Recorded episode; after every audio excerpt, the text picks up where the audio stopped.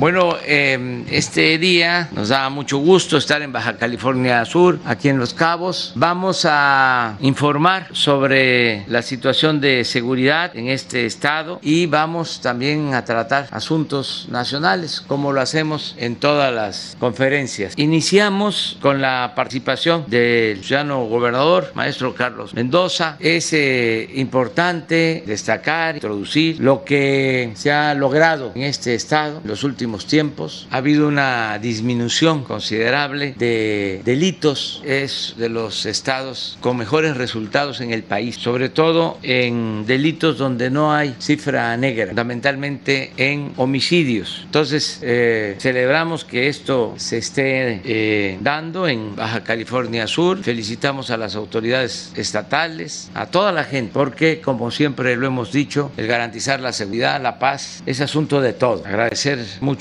al gobernador por este trabajo que se hace de forma coordinada. Él va a informarnos y luego eh, el almirante José Rafael Ojeda Durán, secretario de Marina, va también a informar sobre el tema de seguridad y después contestamos preguntas. Contestamos todas. Adelante.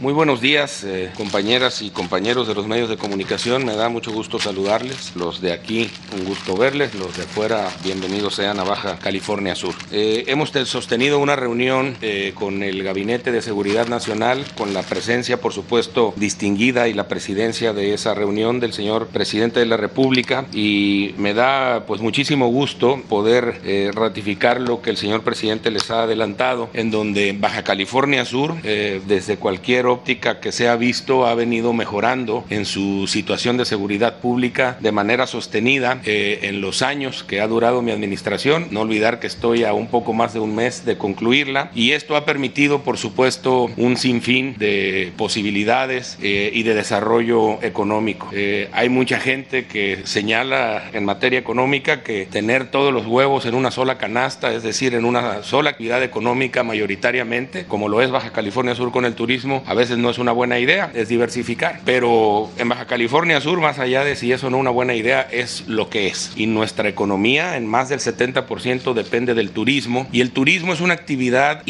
hipersensible a la seguridad. Le comentaba yo al señor presidente que pues nadie en su sano juicio va a gastar tiempo y dinero para vacacionar en un lugar donde lo primero que sientes vulnerable es tu integridad patrimonial o personal. Y en Baja California Sur, gracias por supuesto a la colaboración del gobierno federal y a la colaboración de los gobiernos municipales, de instancias civiles y militares, hemos logrado eh, contener un tema que hay que señalarlo además en los años 2014 a 2017, pues amenazaba de manera muy importante con salirse, con salirse de control. Si me permiten la siguiente lámina, por favor. Esta es eh, una manera de ejemplificar cómo estaba Baja California Sur en los años 2014 y 2015, solamente visto desde la perspectiva del delito de homicidio doloso violento, que como señala bien el señor presidente, es un homicidio es un delito que no tiene cifra negra, es decir, todos los homicidios terminan siendo denunciados o capturados por las instancias de procuración de justicia. Ustedes saben que la cifra negra es todos aquellos delitos que son cometidos pero no se denuncian y la autoridad no llega a conocer de ellos y existe cifra negra prácticamente en todos los delitos y en donde menos existe es en el de homicidio. Ocupábamos en el 2016 el nada eh, honroso último lugar en materia del semáforo de gestiones con datos del Sistema Nacional de Seguridad Pública, pues abajo pueden ver ustedes cuáles eran las razones. La verdad es que nuestro sistema de seguridad pública estaba desorganizado, desarticulado y carente de personal y de la que sigue. Ahí pueden ver eh, con mucha claridad eh, lo que ha sucedido en mi administración eh, y por supuesto en los tres años que lleva la administración del señor presidente de la República y podemos ver cómo en el mes de octubre de 2017 tuvimos el mes más violento en la historia de Baja California Sur con 143 eventos que ustedes pueden recordar no eran solamente homicidios, sino eran además eh, verdaderas afrentas a la tranquilidad de la población. Había eh, cabezas tiradas, narcomantas, eh, cuerpos colgados en los puentes y demás, y estaba poniendo muy en riesgo nuestra actividad económica. A partir de entonces, gracias al buen trabajo coordinado y a muchas otras medidas de inversión, de, de creación de academias de policía, de integración de centros de control de confianza, de examinación, depuración de personal, fue que ha venido disminuyendo hasta encontrar eh, pues una especie de, equilibrio en los últimos eh, dos años y es así que al día de hoy Baja California Sur es el segundo estado con menos homicidios violentos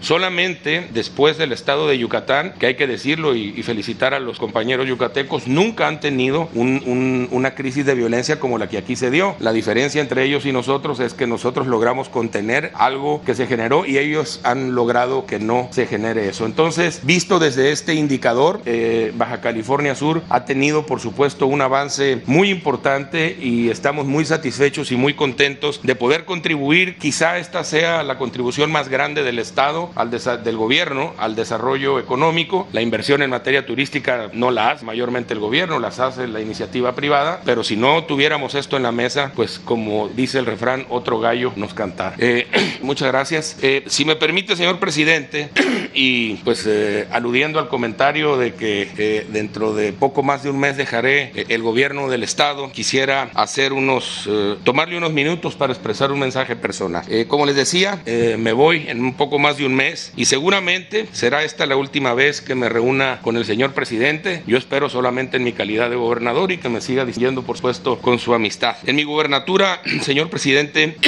tuve que enfrentar momentos muy complejos como estos que usted y la sociedad conoce. Enfrentamos una muy dura embestida del crimen organizado que se acaba de señalar, que afortunadamente trabajando juntos y no dejo de agradecer al gobierno federal, no dejo de agradecer a las Fuerzas Armadas, a la Secretaría de Marina, a la Secretaría de la Defensa, puesto su apoyo. Sin ese apoyo difícilmente pudiéramos haber dado estos resultados en esta tema. Y también enfrentamos una crisis de salud generada por el COVID y una posterior crisis económica detonada, por supuesto, por el confinamiento. Gracias a este esfuerzo colectivo logramos evitar, afortunadamente, una crisis humanitaria. Lamentablemente, como es ya público, no logramos evitar el daño de la crisis económica generada por la crisis de salud. Los nuevos datos del Coneval, que comparan el 2020 con el 2018, revelan que lamentablemente, como en el resto del país, en Baja California Sur hay más californianas y californianos viendo hoy en pobreza, incluso algunos de ellos en pobreza extrema. y si bien esos datos nos llenan de tristeza, también nos da orgullo y nos llena de optimismo el que Baja California Sur sea al día de hoy la entidad con la menor tasa de letalidad causada por COVID, que seamos, gracias a su gobierno, señor presidente, la segunda o tercera entidad con mayores niveles de vacunación y que con datos del IMSS también al cierre del mes de junio seamos una entidad, si bien es cierto que de las más golpeadas económicamente por el COVID, por la actividad turística, sucedió en algunos estados. Aquí ya hemos recuperado el 85% del empleo formal que se perdió con motivo del COVID. Es decir, la pasamos difícil, pero las perspectivas son buenas. Vamos caminando en el, en el sentido correcto. Vamos en la ruta de la recuperación y corresponderá ahora a las nuevas autoridades estatales, de la mano de las autoridades federales, por supuesto, superar, terminar de superar este desafío. Y les digo con toda confianza de que estoy seguro que lo van a lograr. Y lo van a lograr no solo por el profesionalismo, la probidad y la sensibilidad que me consta tiene quien habrá de asumir, por supuesto, el gobierno en unos días más, pero también porque sé que van a contar con su apoyo, señor presidente, y el del gobierno federal, que no, no tengo ninguna duda además, lo van a necesitar. Señor presidente, deseo agradecerle públicamente todas las muestras de solidaridad, de apoyo y de cariño que ha tenido hacia Baja California Sur mientras me ha tocado compartir responsabilidades usted. Siempre encontramos en usted la apertura y la sensibilidad para escucharnos y para atendernos. Además recibimos soluciones de usted y también de su gobierno. Probamos así que la cooperación, la coordinación y el respeto rinden siempre buenos frutos. En el último trienio trabajamos juntos por el bien de nuestro Estado, señor presidente, y en la medida de mis modestas posibilidades aportarle de aquí al bien de México. Fui presidente de CONAGO y siempre mantuvimos un diálogo respetuoso y replicano. Me tocó presidir la organización de gobernadores en el momento más álgido de la pandemia, en el confinamiento total. Y nos alejamos de la estridencia para aproximarnos al entendimiento y a la operación. La lección que subyace es que la política se hizo para acercar a quienes pueden pensar diferente, para escucharnos, pero también para aprender a conocer. Tuve el privilegio, señor presidente, de encontrar en usted a un hombre de bien, a un gobernante serio y a un mexicano comprometido con su país, con quien tengo, debo decirlo, grandes coincidencias. Y se las voy a señalar. Si bien por caminos diferentes, estoy convencido que ambos buscamos llegar al mismo objetivo, que es que la gente viva mejor. Somos demócratas, respetamos el proceso electoral y la voluntad de la gente, así como debe de ser. Compartimos además la visión de que la altura se mide cuando dos personas que piensan diferente pero buscan el mismo fin encuentran sus coincidencias y basan su relación en el respeto, en la solidaridad, en la propuesta, en la coordinación y en la solidaridad. Le reitero pues mi gratitud, señor presidente, y mi reconocimiento. Le deseo mucho éxito en lo que le resta a su encargo. Se lo digo de corazón que sea por el bien de México, por supuesto, de Baja. Muchas gracias a todos por su atención. Gracias. Permiso, señor presidente. Señor gobernador, presidenta municipal, muchas gracias, calidad, compañeros, eh, medios de comunicación. Vamos a presentar el día de hoy la situación de seguridad pública en el estado de Baja California. Baja California Sur es un estado que tiene cinco municipios, ocupa el noveno lugar nacional en cuanto a extensión territorial y tiene un aproximado de 798 mil habitantes, ocupando el 31 lugar a nivel nacional. En cuanto a las, los delitos, de incidencia delictiva, los 10 delitos que siempre se han venido presentando, vamos a presentarles uno por uno. En lo que se refiere a extorsión, ocupa el segundo lugar. De junio del, de este año han existido cuatro casos y como lo podemos ver es un eh, delito que va con tendencia a la baja. En el año llevamos 38 casos. En lo que se refiere a casa, roba casa habitación, ocupa también un segundo lugar. En eh, junio de este año hay 88 casos, 500 en, los que, en lo que va del año. Y también, como lo podemos ver, la gráfica que nos marca ahí es un delito que está yendo a la baja. En lo que se refiere a violación, hay 27 casos. Eh, pues sí es un delito que está yendo a la alta, pero aquí lo que podemos eh, recalcar es que de esos eh, delitos que se están presentando, casi el 70% ya están judicializados. En lo que se refiere a, violencia familiar, ocupa el tercer lugar a nivel nacional. En el junio del 21, 220 casos. Y sí es un delito que tiene cierta tendencia a la baja y pues no es que querramos justificarlo, pero a nivel nacional la pandemia de una u otra manera ha ayudado a que este delito pues tienda a la, alta en muchos estados. Creo que es comprensible. En lo que se refiere a lesiones dolosas, ocupa el quinto lugar, 118 casos en lo que va del mes de junio. Y como lo podemos ver también es un delito que ha fluctuado entre la alta y la baja, pero la tendencia al día de hoy es que va a la baja. En lo que se refiere al narcomenudeo, a pesar de que es un destino turístico, está en, un, en el décimo lugar a nivel nacional y los casos que se han presentado son muy pocos. También es un delito que va a la baja. En lo que se refiere a robo de negocios, se encuentra en el catorceavo lugar, 47 casos en el mes de junio y como lo podemos ver es un delito que sí tiene cierta tendencia o tenía cierta tendencia a la alta, pero los últimos veces están reflejados ahí y que la tendencia va hacia la baja. En robo de vehículos, 14 lugar, 38 casos en el mes de junio y también como lo podemos ver en la gráfica es un delito que va a la baja. En lo que se refiere a secuestros, 16 lugar, eh, también es un delito que está a la baja y prácticamente en el segundo trimestre de este año es nulo. En robo a transeúntes ocupa el 16 lugar, 70 eh, casos en lo que va del año y como lo podemos ver es un delito que también con una gran tendencia a la baja. En lo que se refiere a homicidio doloso por entidad federativa en la presente administración al mes de junio ocupa el lugar 31 con respecto al de la media nacional. Y en homicidio doloso en por cada 100 mil habitantes en la presente administración también al mes de junio ocupa el 26 lugar. Vamos a ver los municipios con mayor incidencia delictiva del Estado. Como dijimos, tiene cinco municipios. Desde luego, el de mayor incidencia pues, es Los Cabos. Le sigue La Paz, Comondú, Mulegé y Loret. Y ahí vemos el número de, de casos que se están presentando. En lo que se refiere a la Fuerza de Seguridad Pública en el Estado, se cuentan con 2.928 policías distribuidos en dos regiones, Baja California Sur 1, donde se incluye, se incluye a Comondú, Loreto y Mulegé, y Baja California Sur 2, donde está La Paz y Los Cabos. En lo que se refiere a la Fuerza de Seguridad Pública en total, incluyendo a las fuerzas federales, eh, en el estado tenemos la Secretaría de la Defensa Nacional cuenta con 2.993 elementos, la Secretaría de Marina con 2.363, la Guardia Nacional 1.385, la Policía Estatal 1.108, la Policía Municipal 1.820. En total se cuentan con 9.669, de los cuales operativamente hablando andan andan eh, haciendo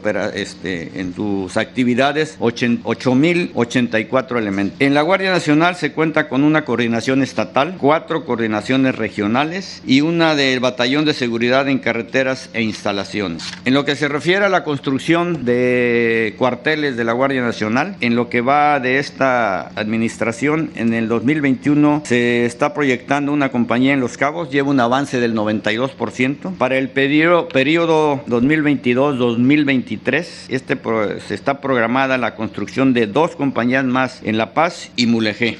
En lo que se refiere a los aseguramientos aquí en el estado, podemos ver aquí la numeralia. No eh, empezar a describir a cada uno de ellos, pues yo creo que ustedes lo pueden ver aquí para no que haya esa necesidad de estarles diciendo. Pero lo que podemos ver que hay cierta tendencia a la baja en muchos decomisos aquí en el estado, es lo cual, como lo comentaba el señor gobernador, este estado tiene la, pues digamos que la facilidad de que para entrar aquí o es por aire o es por mar o por tierra y esos lugares están bien vigilados. En lo que se refiere al sistema penitenciario, aquí hay cuatro centros, uno en Santa Rosalía, Ciudad Concepción, La Paz y el otro aquí en los San José de los Cabos con 1.763 reclusos. Y aquí lo que podemos eh, ver que no hay una sobrepoblación y la relación interno-custodio cumple con las recomendaciones de la Acción Nacional de Derechos Humanos. Recursos federales que se han dado aquí para la seguridad pública. Eh, Baja California recibe recursos federales y estatales para fortalecer la seguridad han recibido un total de los eh, estatales, los estados de 259 millones, como lo podemos ver, ahí, y en el fondo de aportación para el fortalecimiento de los municipios, un total de 585 millones de pesos. En lo que se refiere a beneficios de programas sociales, hay ocho programas aquí en el estado. Eh, se han, eh, a través de la Secretaría de Bienestar, los recursos que suman son 1.398 millones y que se están beneficiando a más de 110 mil habitantes aquí en el estado. Eh, en cuanto al establecimiento de los bancos de bienestar, eh, de un total de nueve sucursales programadas para esta entidad, tres ya están, ya están concluidas, eh, tres están en proceso y tres pendientes para iniciar su construcción. En lo que se refiere a los plan DN3E, Plan Marina y Plan de la Guardia Nacional para ayuda a la población, se han atendido 51 eventos en lo que va del año. Sobre todo predominan los incendios tanto forestales como urbanos, así como apoyos en cuestiones de fenómenos hidrometeorológicos y diversos accidentes. ¿no? Se emplean alrededor de 2.478 efectivos entre ambas fuerzas federales, 200 vehículos y 6 embarcaciones. En lo que se refiere a esos mismos planes, pero en, en la cuestión de la vacunación, aquí en el estado se han llevado a cabo 609.385 vacunas de las diferentes marcas que vemos aquí en la presentación. Se han empleado 30 aeronaves para traer las vacunas, vehículos terrestres 52 para distribuirlas y se ha consumido 59.45 horas en lo que se refiere a horas de vuelo. Y por último, en lo que se refiere a estaciones de búsqueda y rescate y también a centros regionales de búsqueda y rescate de la Secretaría de la Defensa Nacional, lo que podemos ver es que aquí en el estado, por parte de la Secretaría de Marina, hay cinco estaciones de búsqueda y rescate. Se han llevado 46 operaciones, se han rescatado 43 elementos y evacuaciones médicas 16 por parte de la Secretaría de la Defensa Nacional que cuenta con dos subcentros regionales de búsqueda y rescate. Uno está ubicado en la base aérea militar número 9 en La Paz y el otro en la estación aérea militar número 2 en Guerrero Negro. Ahí se han llevado seis eventos y personas asistidas 18. Es lo que podemos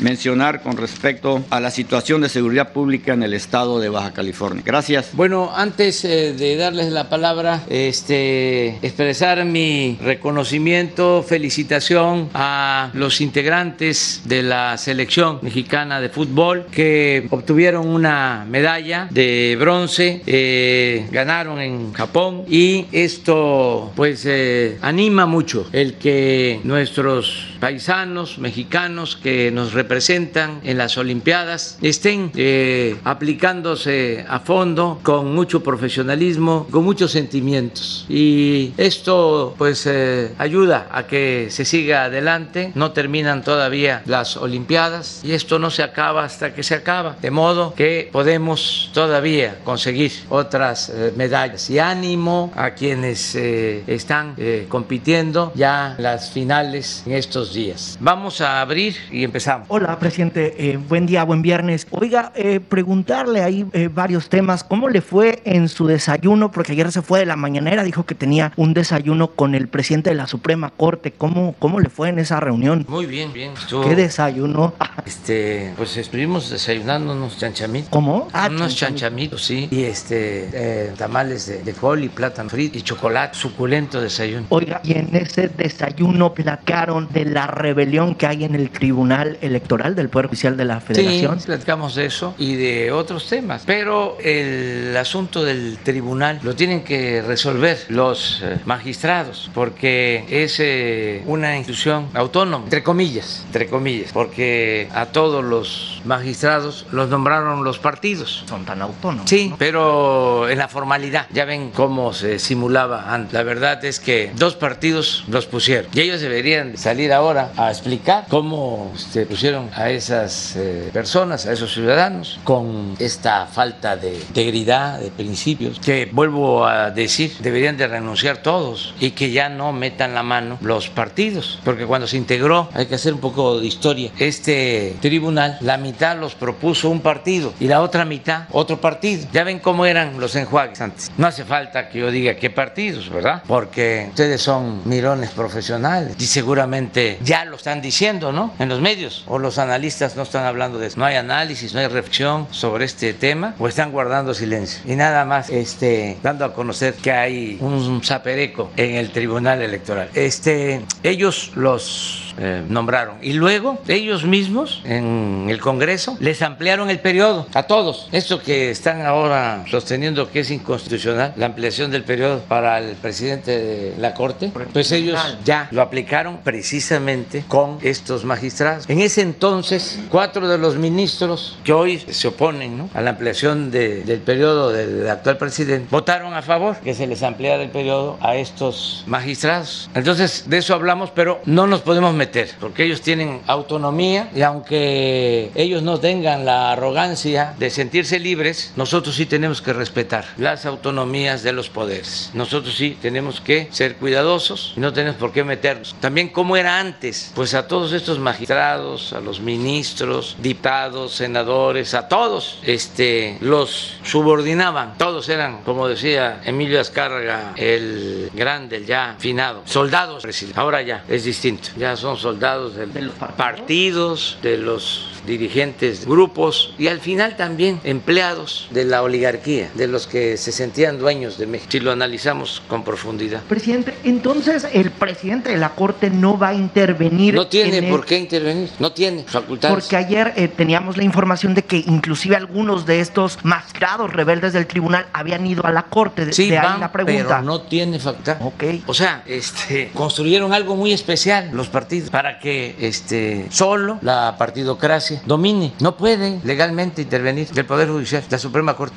Fíjense esas cosas. Entonces, ojalá y se arreglen y lo mejor, pues es que renuncien todos y que se limpie ese este, organismo, esa institución, que haya una reforma electoral. Y eso es lo mismo que requiere INE, porque está igual. Y esto lo hemos eh, dicho durante años. Recuerdo que estaba yo en una gira en Veracruz, Tantoyuca se llama, municipio, y estaban a punto de nombrar como dos días antes y me subí a la azotea del red, me grabaron un mensajito. Ahí está en las redes. Dije, este, les apuesto de que la mitad va a ser de un partido y la otra mitad va a ser de otro partido. O sea, me adelanté pues y no me equivoqué en ese entonces. Ahí lo pueden ver, porque pues era todo muy cínico y ahora estamos viendo pues esta disposición tremenda. Hay que buscar la forma de que se formen estas instituciones, que no sean sometidas por nadie, que representen de manera auténtica a los ciudadanos, no a grupos de intereses creados. Entonces eso lo hablamos, pero este el eh, presidente de la Corte, Arturo Saldívar, pues es una gente honrada, seria, responsable, por eso no lo quieren sus mismos este, compañeros que vienen del antiguo régimen, con las mismas prácticas, los mismos vicios. Es lamentable que no quieran al presidente Arturo Saldívar, que quiere llevar a cabo una reforma en el Poder Judicial que urge, porque jueces, magistrados, ministros están echados a perder. Hay excepciones honrosas, pero pero por lo general el Poder Judicial está podrido. Oiga, o sea, muchísima corrupción, jueces no representan al pueblo y la verdad, la Corte sigue siendo la Suprema Corte, si acaso, del derecho, pero no de la justicia. Pero son muchos los intereses, porque siempre, siempre dominaban el Poder Judicial. Entonces no quieren que se acabe con la corrupción, con el nepotismo en el Poder Judicial. Y el Consejo de la Judicatura, pues está este, actuando con mucha lentitud. Hay gente buena, íntegra,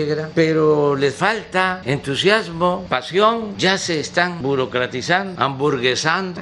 Oiga, presidente, entonces, eh, con este análisis que usted está haciendo en torno a los compañeros del ministro Arturo Saldívar, eh, ¿esto sería que entonces el ministro Arturo Saldívar no se quedaría o no alargaría este periodo Está para concluir con esa reforma? Está, está muy difícil porque este, predominan los este, ministros del antiguo régimen. O sea, es casi posible. Es muy difícil.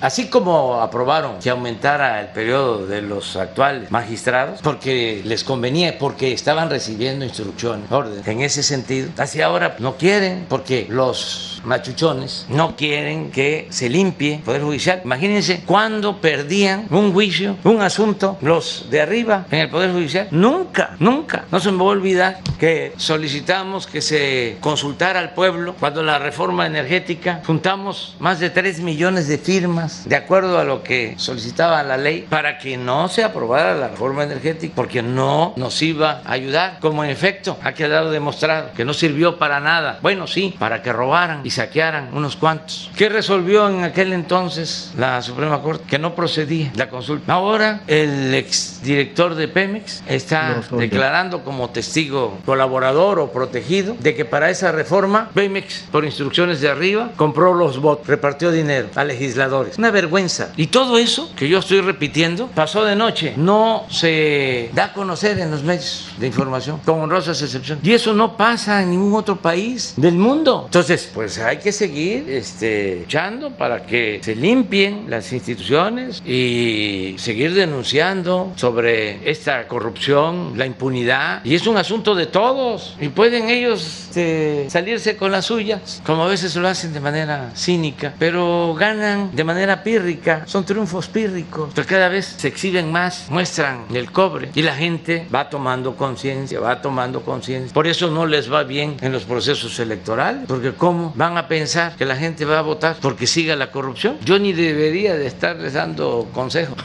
pero no se le niega a nadie. Presidente, ¿cómo vio? Una opinión. Presidente, ¿cómo vio este informe del Coneval? Y ya que estamos en Los Cabos, este informe menciona que aumentó la pobreza en dos destinos turísticos importantes, que es este Los Cabos y también en Quintana Roo, que pues literalmente de 2018 a 2020 Bueno. aumentó la pobreza. Es este pues producto de, de la crisis sanitaria y de la crisis económica que le afectó mucho a ciertos sectores. Afectó en general. La economía el año pasado se cayó 8.5%. ¿Saben desde cuándo no sucedía eso? Desde 1930 del siglo pasado, casi 100 años, que no se veía o se padecía una crisis así. Entonces le pegó muy fuerte al sector turismo y a otros sectores, al comercio, restaurantes, a la industria. El único sector que resistió fue el agropecuario, el sector primario, que incluso creció 2%, pero todos los demás se derrumbaron. Entonces, afortunadamente, ya estamos en recuperación, ya está recuperándose la aviación, el turismo, el comercio, la industria. Hay una recuperación eh, extraordinaria, excepcional, al grado de que ya los pronósticos de crecimiento para este año eh, van más allá del 6%. Hasta el mismo Fon- Fondo Monetario Internacional modificó sus pronósticos. Creo que está este, proyectando 6.3 para este año. Entonces, vamos saliendo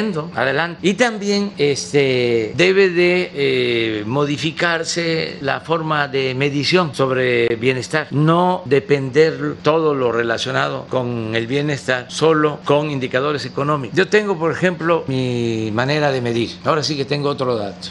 Veo los datos macroeconómicos. Hasta les podría presumir sobre resultados. Lo voy a decir porque les da mucho coraje a mis adversarios. Y, este, y es como ese diablillo de la red que me recomienda. Sí, sí, sí. sí, sí. Diles que te vas a reelegir.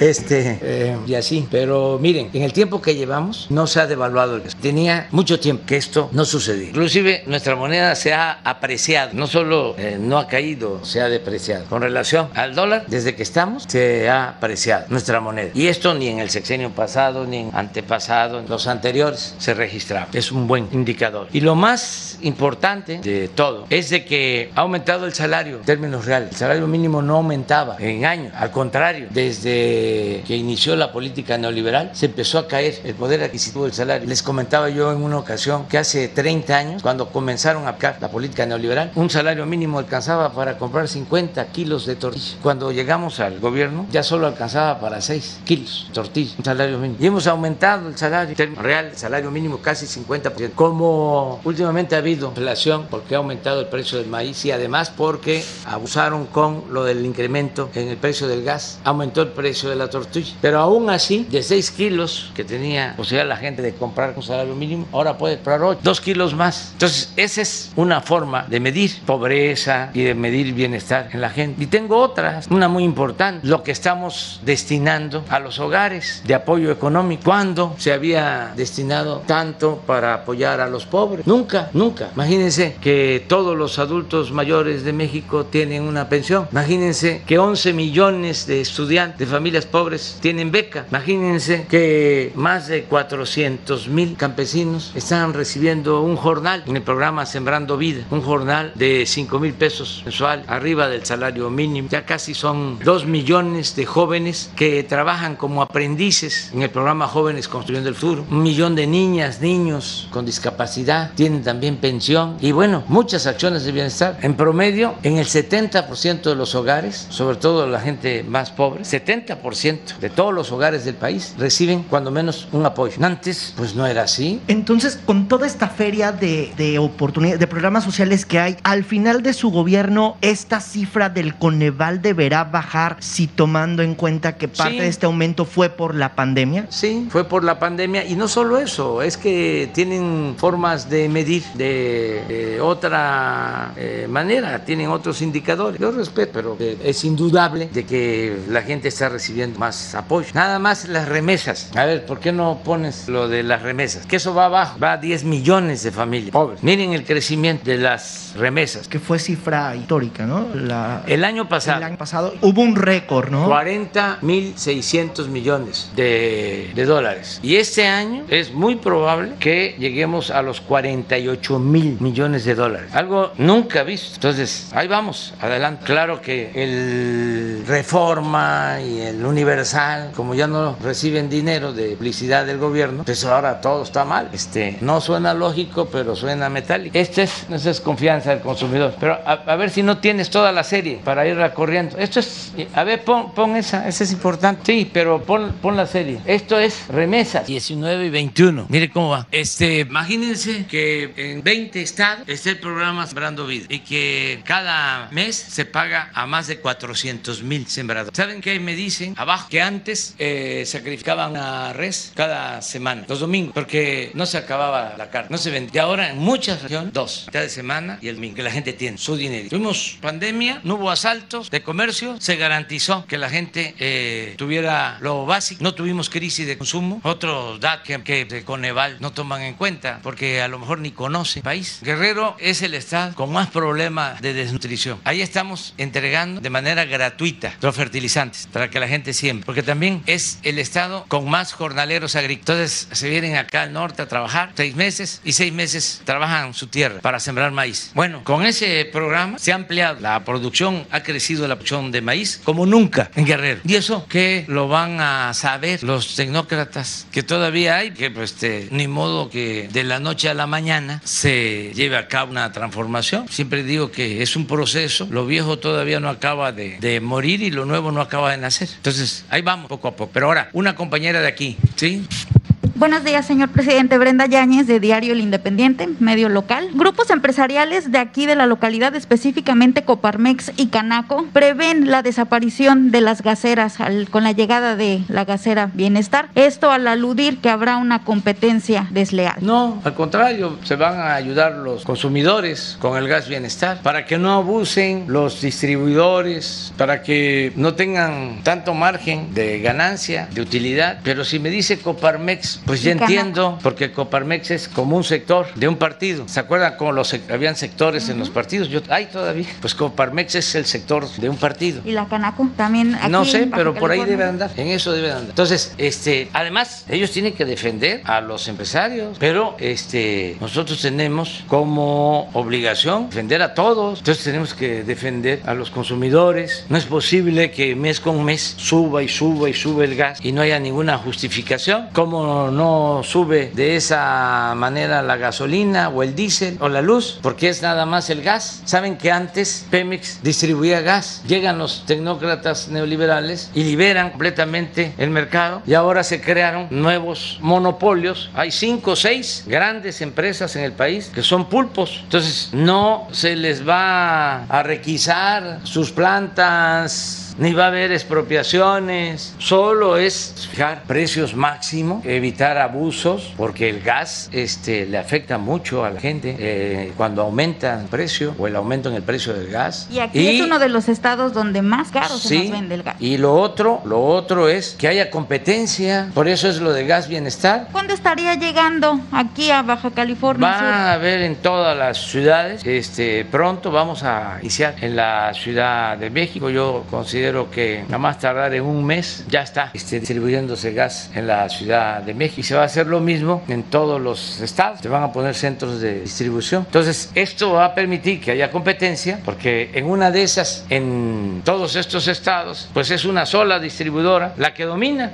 una. y volvemos a las autonomías. Crearon también un organismo autónomo para que no eh, se permitieran prácticas monopólicas. Pues ese organismo que se creó se llama, no, otro, de la competencia. COFESE es como un florero, está de adorno, cuesta muchísimo mantenerlo y es autónomo. Ah, autónomo entre comillas, porque cuando se trata de llevar a cabo acciones en beneficio del pueblo, la COFESE se ampara. Ahora que se presentó una ley de energía eléctrica para que no aumenten los precios de la energía eléctrica a los consumidores. Que también aquí pagamos el más caro. Sí, para que no aumentara, porque puede ser que aquí un ciudadano de Baja California Sur pague este, una tarifa alta. Ah, pero los Oxos no pagan lo mismo. Ni los hoteles. Ni los, bueno, eso no sé. Hasta ya no llego, pero sí, el Oxxo sí, ellos no pagan lo mismo. Entonces, quisimos arreglar eso. ¿Saben quién se amparó? COFES. O sea, entonces, ¿para qué está? Entonces, vamos este, a que se tenga el gas. No es eh, la competencia, no es monopolio, es al contrario, que haya equilibrios, que haya contrapesos, porque si no, hacen lo que quieren. Y les eh, comentaba, no pasa lo mismo con la gasolina, bueno, porque hay más control en la distribución, no, no hay gasolinazos desde que estamos en el gobierno, además que tampoco eso se subraya en medios de información, con honrosas excepciones, desde luego. No quiero generalizar y además, ya que quede para siempre, de que no genere eso. Es el Versal, que tampoco tiene nada que ver con él, que él es trabajador. Estoy hablando de Ili, de arriba. Una pregunta más para... El Reforma, pero tampoco es con él, sino Junco, ¿no? Los para. Dar oportunidad también compañeros de aquí. En el tema de seguridad tenemos un incremento en las desapariciones aquí en Baja California Sur, específicamente en Los Cabos hay reportes de desapariciones. ¿Cómo vamos en ese tema? Y también en los feminicidios, de los cuales organizaciones civiles han pedido que eterne alguna opinión el gobierno estatal, el gobierno municipal, no han sido escuchados y reportan incluso organizaciones de la sociedad civil aumento del 94% en los feminicidios en 2021 aquí en Baja California Sur, siendo Los Cabos el foco rojo, así como también foco rojo en desapariciones. Eh, se tocó este tema ahorita en la mañana durante la reunión de seguridad. Sí, sí, lo tratamos. En el caso de, este, de desapariciones no tenemos nosotros esa información, sin embargo vamos a analizarlo. En el caso de violaciones sí y de feminicidios. Este, Pudieron notar ¿no? que es un problema grave la violencia en contra de la mujer en Baja California Sur. Sí, pero pero este, yo quisiera ahí nada más subrayar este, dos cosas, ¿no? Primero, que antes, hasta el 2018, para ser exacto, aquí en Baja California Sur no se clasificaba como feminicidio el asesinato de mujeres. O sea, fue hasta el 2019 que se empezó. Tipo. Sí, entonces por eso se registra pues, un incremento, porque eh, este, se consideraba que era homicidio, no había la clasificación, entonces por eso el incremento. Eh, lo segundo, quiero dejar de manifiesto, es que estamos haciendo trabajo para evitar homicidio y el gobierno del estado se ha aplicado a fondo. Este, yo insisto, es de los gobiernos con mejores resultados en materia de seguridad de Baja California. O sea, ya termina el gobernador y hay que este, dejarlo de manifiesto porque pacificar un estado es importantísimo. Llegaron a haber muchísimos homicidios en Baja California Sur en una situación muy preocupante, estaba fuera de control. Incluso eso pues afecta la actividad económica, afecta el turismo. Entonces, el que no haya altos índices de delitos ayuda mucho al turismo y al desarrollo de Baja California Sur y eso se ha logrado. Pongo un ejemplo, lo opuesto, quisiéramos resolver, no hemos podido. Guanajuato tiene eh, buenos niveles de crecimiento económico, llega inversión extranjera, plantas automotrices se han venido instalando, pero hay muchos homicidios, hay mucha violencia. Entonces, eso va a terminar si no eh, lo resolvemos y estamos empeñados a enfrentar este asunto, este problema tan grave, pues va a terminar a afectar pues toda la economía. Entonces aquí, ahora que estuvimos y estamos, maestro Víctor, que es gobernador electo, respetuosamente mi recomendación es de que este, se siga manteniendo la paz, la tranquilidad Baja California Sur. ¿Confía en ello? Sí, sí, porque es un hombre bueno y es un hombre honesto. Este, yo estoy seguro que va a haber continuidad con cambio Baja California Sur. Va a ser para bien. De, de México, uno y uno. Presidente, buenos días. Me gustaría tocar varios temas que plantearon aquí hace unos minutos. En primer lugar, estas cifras del, Coneval. Eh, eh, reportaba este organismo que hay 3.8 millones más de pobres y 2 millones de personas más en pobreza extrema. También decía que la entrega de apoyos sociales, estas transferencias que se hicieron sobre todo durante la pandemia, no fueron suficientes para amortizar la caída económica. Me gustaría preguntarle, con base en estas cifras, si a su, a su consideración la política de bienestar social de su gobierno Sí, desde luego. Es lo mejor que se ha tenido en la historia del país, la política de bienestar que se está aplicando en eh, este gobierno. Es el distintivo de la cuarta transformación. Nunca se había apoyado tanto a los pobres como ahora. A pesar de este aumento de la pobreza, presidente. Es que no se toma en cuenta, y está muy difícil que yo convenza al reforma, porque son muy dogmáticos, no se toma en cuenta de que se cayó la economía por la pandemia, como no sucedía en cerca de un siglo, y no toman en cuenta tampoco este, lo que se está destinando a apoyar a la gente. Pero en el Reforma, su concepción conservadora, su pensamiento conservador, no les da para aceptar de que el apoyo que le llega a la gente le ayuda. El pensamiento conservador que predomina en el Reforma los lleva a suponer que ese ingreso lo agarra la gente para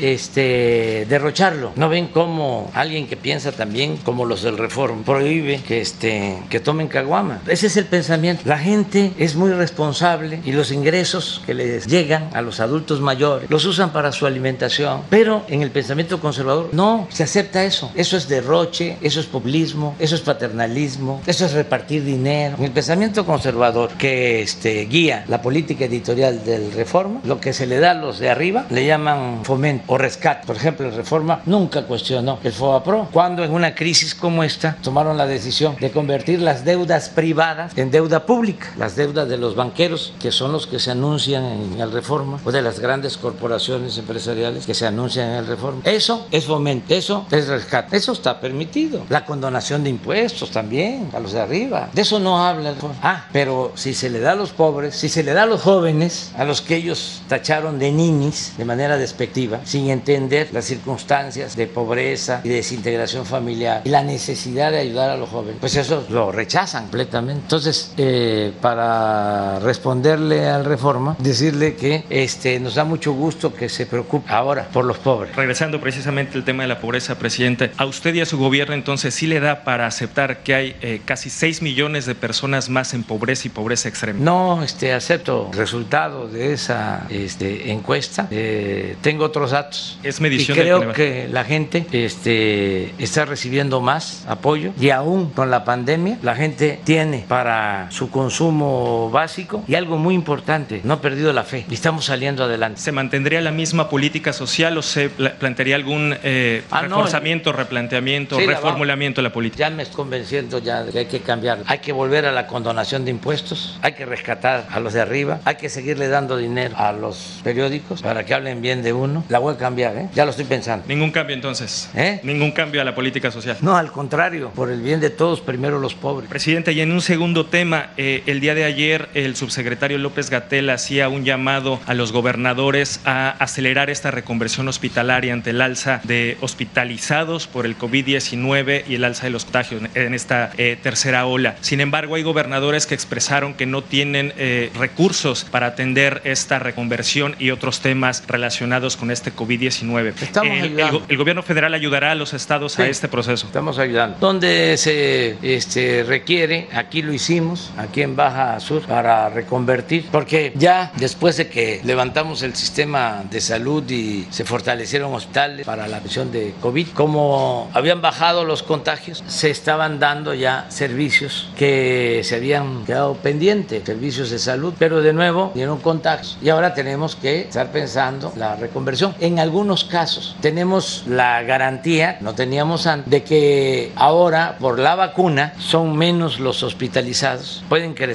los contagios, pero son menos los que requieren de hospitalización y lo más importante de todo, lo que más tranquilidad nos da, son menos los fallecidos. Entonces yo voy a seguir llamando a todos a que nos vacunemos. Aún este, la gente mayor que tenía dudas, estaba escéptica, porque pensaban algunos de que iba a afectar la vacuna, que iba a provocar eh, reacciones negativas, pues ya se ha que no es así. Son este, muy pocos los casos donde una reacción lleva a que una persona pierda la vida. No hay, son muy poquitos casos en el mundo. O sea, todo esto es importante para este, quitar eh, mitos, que al final de cuentas este, los hechos hablan. Entonces, no afecta, protege. Yo pongo mi, este, mi caso como ejemplo. Este, se contagió Jesús Ernesto, porque ahora los contagios es más para jóvenes. Y hubo de una u otra manera eh, convivencia porque no les pega fuerte este, y eh, pasaron unos días hasta que se hizo la prueba y no nos afectó a nosotros, ni a la mamá ni al papá, porque estamos vacunados. Ayuda mucho la vacuna. Entonces, aquí en Baja California Sur hemos avanzado considerablemente en la vacunación. Bueno, en el país ya estamos en el 55% y sigue en pie el compromiso de que para octubre vamos a estar al 100, todos los mayores de 18 años. Aquí en Baja Sur, 82% de vacunación entonces, de la población. Entonces, ya vamos a terminar y esto ayuda mucho. De todas formas, vamos a estar pendientes para que se tengan las camas suficientes, ventiladores, eh, médicos, especialistas y ayudamos a los estados. Presidente, ¿existe preocupación por esta posible saturación de los hospitales en algunas entidades? Si bien a nivel nacional está entre el 40 y el 50% en algunos estados, se decía el día de ayer que ya está llegando a su tope, a su máximo de capacidad. Son muy pocos, casi no. ¿Por qué no pones la, la gráfica, aunque la que tenemos es nacional, puede ser que se tenga por estado, sobre ocupación hospitalaria? Es interesante esto. Este, nada eh, igual a lo que padecimos. Pues. Es que estábamos todavía 51% de ocupación de este nivel. Y además, este, aun cuando están creciendo las hospitalizaciones, hay menos eh, fallecimientos. Y además ya hay tendencias en esto por estado a la baja. Y donde haga falta, ahí vamos a estar. Miren, en eso, cuando estábamos aquí, fue en enero, febrero de este año, llegamos a una ocupación en la Ciudad de México del 95%. Ahí sí, la verdad, este, sufrimos. Que parece que Colima también está en una situación eh, similar no, en este No, a esos niveles esos niveles. A ver si pones Colim. Hay contagio, pero es menos la, lesión. ¿No la tienes? Pero vamos a estar nosotros pendientes, decirles a todos los gobernadores, lo estamos haciendo. Este, acaba de estar el secretario, el director del social en Sinaloa, este, en los estados donde ha habido más incremento, que tienen que ver también con el turismo. Es eh, Baja California Sur, es Quintana Roo. En los dos estados ha, ha habido una disminución y se ha avanzado. Se tomó la decisión de darle preferencia en la vacunación. Este, Nayarit, eh, Sinaloa y en particular Mazatlán, Vallarta, Acapulco y más con joven, pero ya estamos. Presidente, sobre el tema que planteaban rato en el conflicto en el Tribunal Electoral, decía que la Corte no va a tener alguna participación o injerencia en la, en la toma de decisiones en relación a este conflicto. Sin embargo, el propio eh, presidente Vargas, depuesto presidente Vargas de este tribunal, eh, interpuso una controversia que va a tener que resolver precisamente la Corte sobre si fue legal o no destitución por parte de sus eh, compañeros. No tendría que, en este caso, una participación, digamos, de manera directa e importante en la resolución de todo este conflicto la Corte. Yo creo que no, legalmente. Es que hicieron un este, Frankenstein. Imagínense que es Poder Judicial, pero no puede la Corte intervenir. Lo hicieron es profeso para que este tribunal dependiera de los partidos. Esa es la partidocracia, que es de las cosas que hay que corregir, pero este, vamos a ver qué sucede. Para el gobierno federal, el magistrado Vargas sigue siendo el presidente del Tribunal Electoral. No nos metemos en eso, no nos metemos. O sea, este, porque no nos corresponde. Ahora, como representante del Estado mexicano, lo que yo sí deseo es que haya democracia, que se le garantice al pueblo el derecho a elegir libremente sus derechos políticos y que todos los servidores públicos sean eso, en efecto, en realidad, servidores públicos, que no sean empleados de grupos de intereses creados, que su amo sea el pueblo, sean los ciudadanos, no quién los puso, no este, qué grupo eh, representa eh, en el cargo que tiene, a qué partido va a defender. Entonces, hay que buscar en la integración de estos organismos a gente íntegra, con principios, gente honesta, con convicciones, demócratas, verdaderos, no estos falsos. Por ejemplo, los que llamaron a no votar en la consulta, ¿qué clase de demócratas son? Nada más porque no les convenía. Quieren la democracia, pero cuando les conviene. Pero cuando alguien va a ser un peligro para México, no, hay que hacer el fraude. Vamos a salvar a la patria. Hay una gran amenaza que se cierne sobre nuestro país. Hagamos un fraude patriótico. Así es la derecha, así es el conservadurismo, también con excepciones. Muy bien, vamos aquí, abajo. Tú. Señor presidente, buenos días. Berenice Rangel, reportera de Cabo Mil. Eh, dos temas. Uno, la educación va a ser declarada actividad esencial y habrá recursos para que la infraestructura educativa pueda funcionar. Es decir, eh, muchas escuelas de este destino tienen incluso falta de agua potable. Y dos, en materia energética, se había dicho el año pasado que no tendríamos cortes de energía eléctrica y todavía eh, algunas colonias de San José del Cabo reportan hasta seis apagones en un mismo día. Bueno, ah, sobre lo último, este, no tengo yo ese reporte. Eh, garantizamos mayor generación de energía eléctrica en Baja California Sur, precisamente para que no se padeciera de apagones. De todas formas lo voy a revisar porque estamos este, invirtiendo con ese propósito para que se genere más energía eléctrica. Hemos ampliado las plantas de generación de energía. ¿De cuánto ha sido la inversión, perdón? No tengo el dato exacto, pero sí hemos invertido más. He estado en La Paz, en este, las plantas incluso las que se instalaron para fortalecer toda la distribución de la energía eléctrica. Pero sí vamos a dar a conocer hoy este, cuánto se ha invertido y eh, cuánto se ha ampliado la capacidad de generación. Acerca de lo, de lo primero, este, se requiere regresar a clase y todos tenemos que ayudar, padres, madres de familia, maestras, maestros, eh, gobiernos municipales, gobiernos estatales, el gobierno federal. ¿En qué ayudamos? Bueno, primero en que estén en buenas condiciones las escuelas, que llevan mucho tiempo cerradas. Entonces hay que arreglarlas. Nosotros estamos destinando recursos para ese propósito. En el programa La Escuela es Nuestra. Eh, aquí en Baja California eh, Sur eh, estamos destinando fondos con ese propósito. Ahora le puedo comentar sobre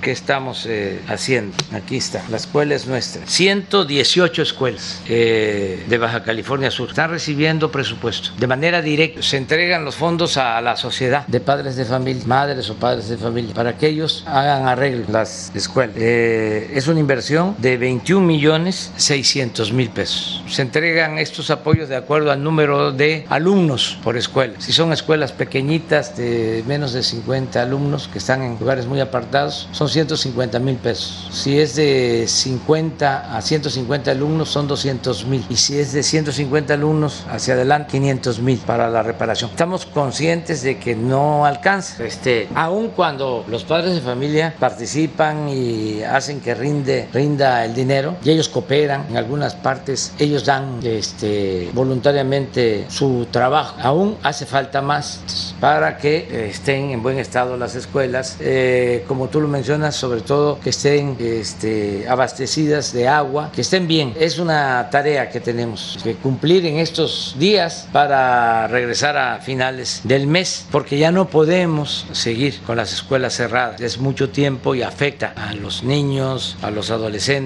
a todos. La escuela es el segundo hogar. ¿Y será declarada actividad esencial? Sí, desde luego, súper esencial. Este, es eh, básica, es fundamental. La verdad, ya no podemos tener a los niños encerrados o dependiendo por entero, por completo del Nintendo. Eso es de veras muy tóxico. Yo soy respetuoso, pues, de todo, pero es muy enajenante estar recibiendo todo ese bombardeo de información, mucha violencia en los juegos, pero sobre todo, este, están ensimismados y el ser humano no puede vivir así. Somos eminentemente sociales, tenemos que convivir con otros y eso es lo que se logra en la escuela. Por eso se aprende no solo lo que se imparte como enseñanza, sino lo que se recoge de información, de experiencias de otros compañeritos, compañeritas, de los maestros, de los padres de familia. Por eso no se puede sustituir la educación presencial. Entonces, ¿será obligatoria o opcional? Es opcional, aunque este, vamos nosotros a convencer y a persuadir de que hace falta. Y es opcional porque el que no quiera llevar a sus hijos a la escuela, por alguna razón, pues es libre. Y ahí poco a poco se va a ir regularizando, pero sí tenemos nosotros que iniciar este, el ciclo escolar. Además, ya eh, lo he dicho porque a lo mejor no hay información suficiente, pero México junto con Bangladesh son los dos países del mundo que han eh, mantenido más tiempo cerradas las escuelas. O sea, ya no se puede, nos va a afectar hacia adelante. Y sí estamos a tiempo de recuperar lo que se perdió en este terreno y sobre todo lo que tiene que ver con lo social, con lo sentimental, con lo emotivo, para niños, niñas y jóvenes. ¿Saben qué? Ya.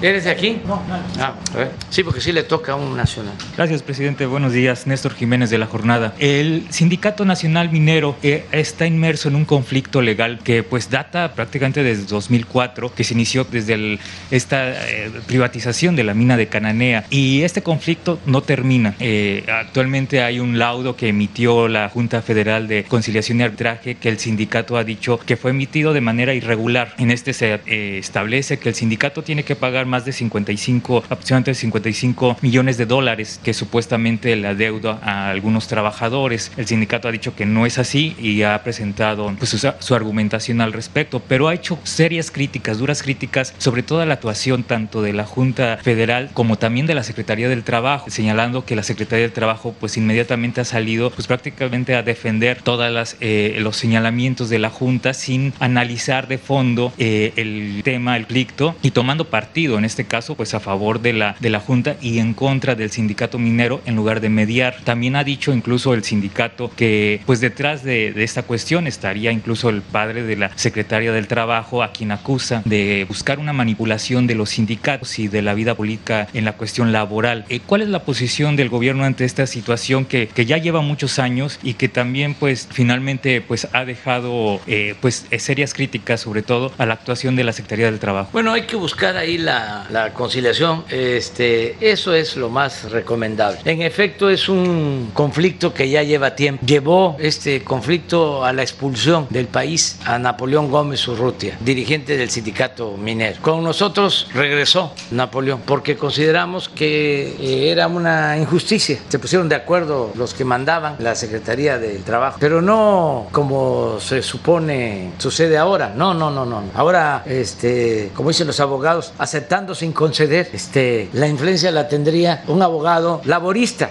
el papá de la secretaria, a la que yo este, le tengo toda la confianza. Pero si fuese ese el caso, no, me estoy refiriendo que en los gobiernos anteriores mandaban la las grandes corporaciones, en la Secretaría del Trabajo. Ellos tenían ahí a un hombre fuerte, ponían al secretario y al subsecretario. Y en esos tiempos, como se pelearon con Napoleón, le metieron denuncias y lo mandaron al exilio. Esa es la verdad. Entonces, nosotros en el propósito de reconciliar a todos, todas las partes en conflicto, pues hemos hecho ya un esfuerzo bastante sobre la búsqueda de un acuerdo general, pero parece que no se cansan de pelear las dos partes. Entonces, de todas maneras, vamos a seguir insistiendo para que haya un acuerdo, porque existe esa denuncia y existen otras, o sea, este, se denuncian entre ellos. Entonces, vamos a buscar la forma de que se resuelva el problema y sobre todo, que eso es lo que más me importa, y en eso sí estoy pendiente, es que no se afecte a los trabajadores. Y sí puedo decirles que no se ha afectado a los trabajadores. En el tiempo que yo llevo la presidencia, han este, tenido más este, prestaciones, mejores salarios y ya no hay imposición de dirigentes. Pero podemos avanzar más y ese es el propósito. Tenemos que llegar a un acuerdo en el caso de Cananea. Ya se avanzó en diferencias que habían en otras minas. Cosalá, por ejemplo, en Sinaloa, la secretaria de Gobernación intervino y después de mucho tiempo de tener esa mina cerrada, ya se abrió, se portaron bien las partes, que al final de cuentas pues, son los mismos grupos que están eh, confrontados. Dos bloques. Entonces hay que buscar la conciliación. Tenemos que resolver otros casos. Tenemos pendiente. ¿Revisará la actuación de la Junta y de la Secretaría del Trabajo? En sí, pero les tengo confianza. ¿eh? Este.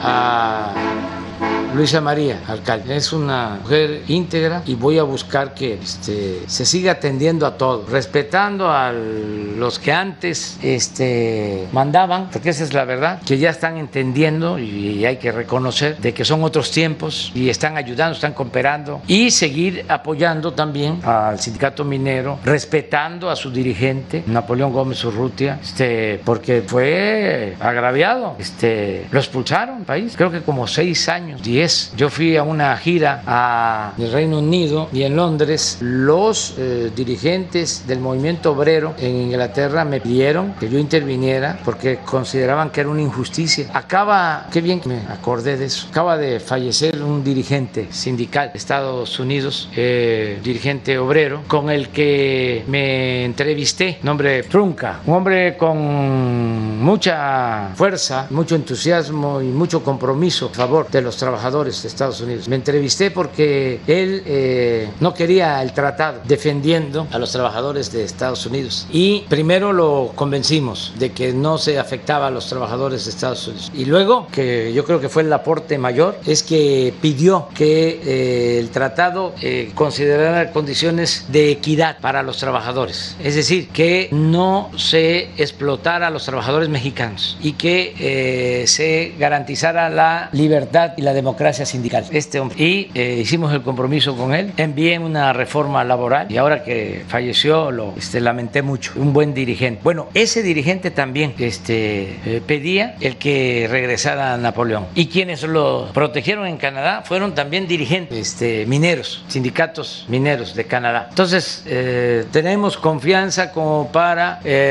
sentarnos y llegar a arreglos. Lo que sucede a veces es que las agendas están muy cargadas porque tenemos que estar enderezando entuertos. Nos dejaron muchos pendientes. Tengo que ir la semana próxima a Zapotillo, a Jalisco, a Los Altos, porque construyeron una presa sin consultar a la gente y está la presa construida, pero no se puede usar. Y es agua para Guanajuato y para eh, Guadalajara. Entonces tengo que ir a hablar con la gente, a ver, este, cómo podemos resolver esto. Y ellos con razón, este, no quieren porque hay tres comunidades que se van a inundar. Aun cuando se les está dando opciones alternativas, bueno, pues hay que entender, ahí están sus muertos, ahí están sus templos, son sus pueblos. Pero también ahí está la obra, que es dinero del pueblo. Y la, también la posibilidad de que este, se tenga agua. Entonces tengo que ir a ver eso la próxima semana. Y luego tengo que ir también a la laguna a lo mismo. Les cuento lo de la laguna. Están tomando agua con arsénico. Imagínense, porque sobre explotaron los acuíferos, ya lo que sacan es agua contaminada. Tienen que... Eh, instalar plantas tratadoras para quitarle el arsénico al agua. Entonces decidimos hacer un esfuerzo y destinar 10 mil millones para llevar el agua a Torreón, a Gómez Palacio, a la laguna. No va a afectar, al contrario, es tomar agua sana. Ah, pero ya me salieron ahí opositores, politiqueros, que por ningún motivo quieren que pase el acueducto. Entonces voy a ir a hablar con ellos. Entre los opositores hay un dirigente y aprovecho desde aquí para invitar de un periódico de Torreón, un dirigente de la CNC y otros. Los voy a invitar a una reunión y les voy a decir, bueno, este, estamos a tiempo de resolver, porque imagínense, ya estamos licitando, son 10 mil millones. Si empezamos la obra y empiezan a promover amparos y dejamos inconcluso la obra, porque ya no me va a alcanzar el tiempo, pues es mejor no hacerla, no iniciarla. Tienen que ayudar, así de claro. Entonces voy a ir a la laguna a eso, a hablar con todos. No es este amenaza ni advertencia, es informar cómo se van a oponer a que se tenga agua saludable sin afectar a nadie, al contrario, es un beneficio, es el único sitio en el país que conozco en donde hay arsénico en el agua y se consume agua con arsénico. Si se logra con las plantas quitar, se va de gane. Pero imagínense el daño a la salud y no hacer nada. Entonces tengo un poco de asuntos que atender, pero cuando yo eh, pueda, me quiero reunir con también con los dirigentes mineros que están en conflicto y con las empresas y a ver, vamos a ponernos de acuerdo, vamos a que eh, trabajemos juntos. Eso es lo que puedo contestar. Gracias. Eh, por último, de mi parte, para englobar este tema del Tribunal Electoral, este órgano en sus 25 años de, historia ha tenido 12 presidentes, pero siete de ellos han dejado el cargo en medio de distintas situaciones, sobre todo acusaciones de corrupción, otras irregularidades. Este conflicto eh, interno pues no es nuevo, se ha repetido en su historia en este órgano. Hace unos meses planteaba que faltan tres reformas en, la, en el sexenio, en su gestión, entre ellas una electoral. En este tema va a estar incluido algún eh, apartado específico para el Tribunal Electoral. Eh, ¿Cómo se van a nombrar o cómo se propone que se nombre? ¿Se van a cortar tiempos? ¿Qué es lo, la propuesta? En su momento lo vamos a dar, pero desde luego tiene que ser integral, porque ha sido una vergüenza, tribunal. No de ahora, ya lleva tiempo. Cuando hicieron el fraude en el 2006, les voy a contar una, de una magistrada del tribunal, que por ahí ya van a encontrar ustedes su nombre y los antecedentes. Resulta que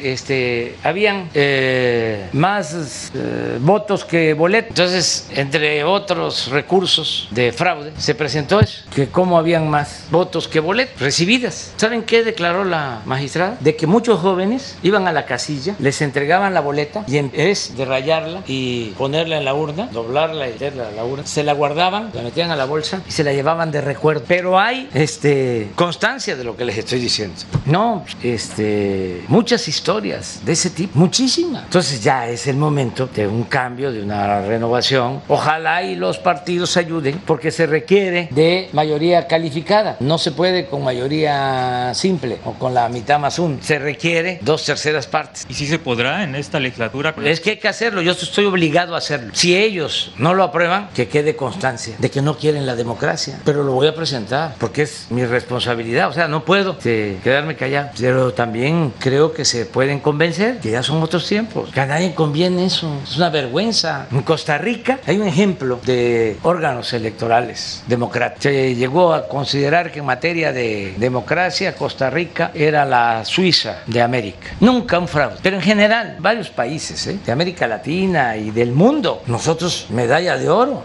fraude electoral, pero durante muchísimo tiempo. Entonces, ¿cómo no arreglar este asunto? Hay condiciones inmejorables para que ya se termine con esa vergüenza, ese oprobio. Se puede, hay gente honesta, limpia, verdaderos demócratas, verdaderos jueces, pero escogen a los más abyectos. ¿Saben qué hay en la administración pública? Cuando se va a elegir a alguien para un cargo, si es a un abogado, casi en todos los casos, el principal requisito, si es para abogado, un cargo en donde se requiere un abogado, 10 años de experiencia. Imagínense un abogado con 10 años de experiencia. Ahora no, pero en un tiempo en que predominó corrupción, ¿cómo van a poner ese requisito? Es mejor que no pongan esa antigüedad, porque si sale un joven de la Facultad de Derecho, trae todavía la ilusión de que va a hacer justicia. Y en 10 años en un régimen corrupto, no, ya es un gángster. Pues son de las cosas que hay que cambiar. Pero así venía este, este régimen de corrupción, de injusticias, de privilegio, muchísimas cosas. Por eso hablamos de una transformación. Entonces sí va la ley o sí va la iniciativa de ley y vamos a buscar la forma de que este, se haga realidad la democracia. Bueno, muchas gracias.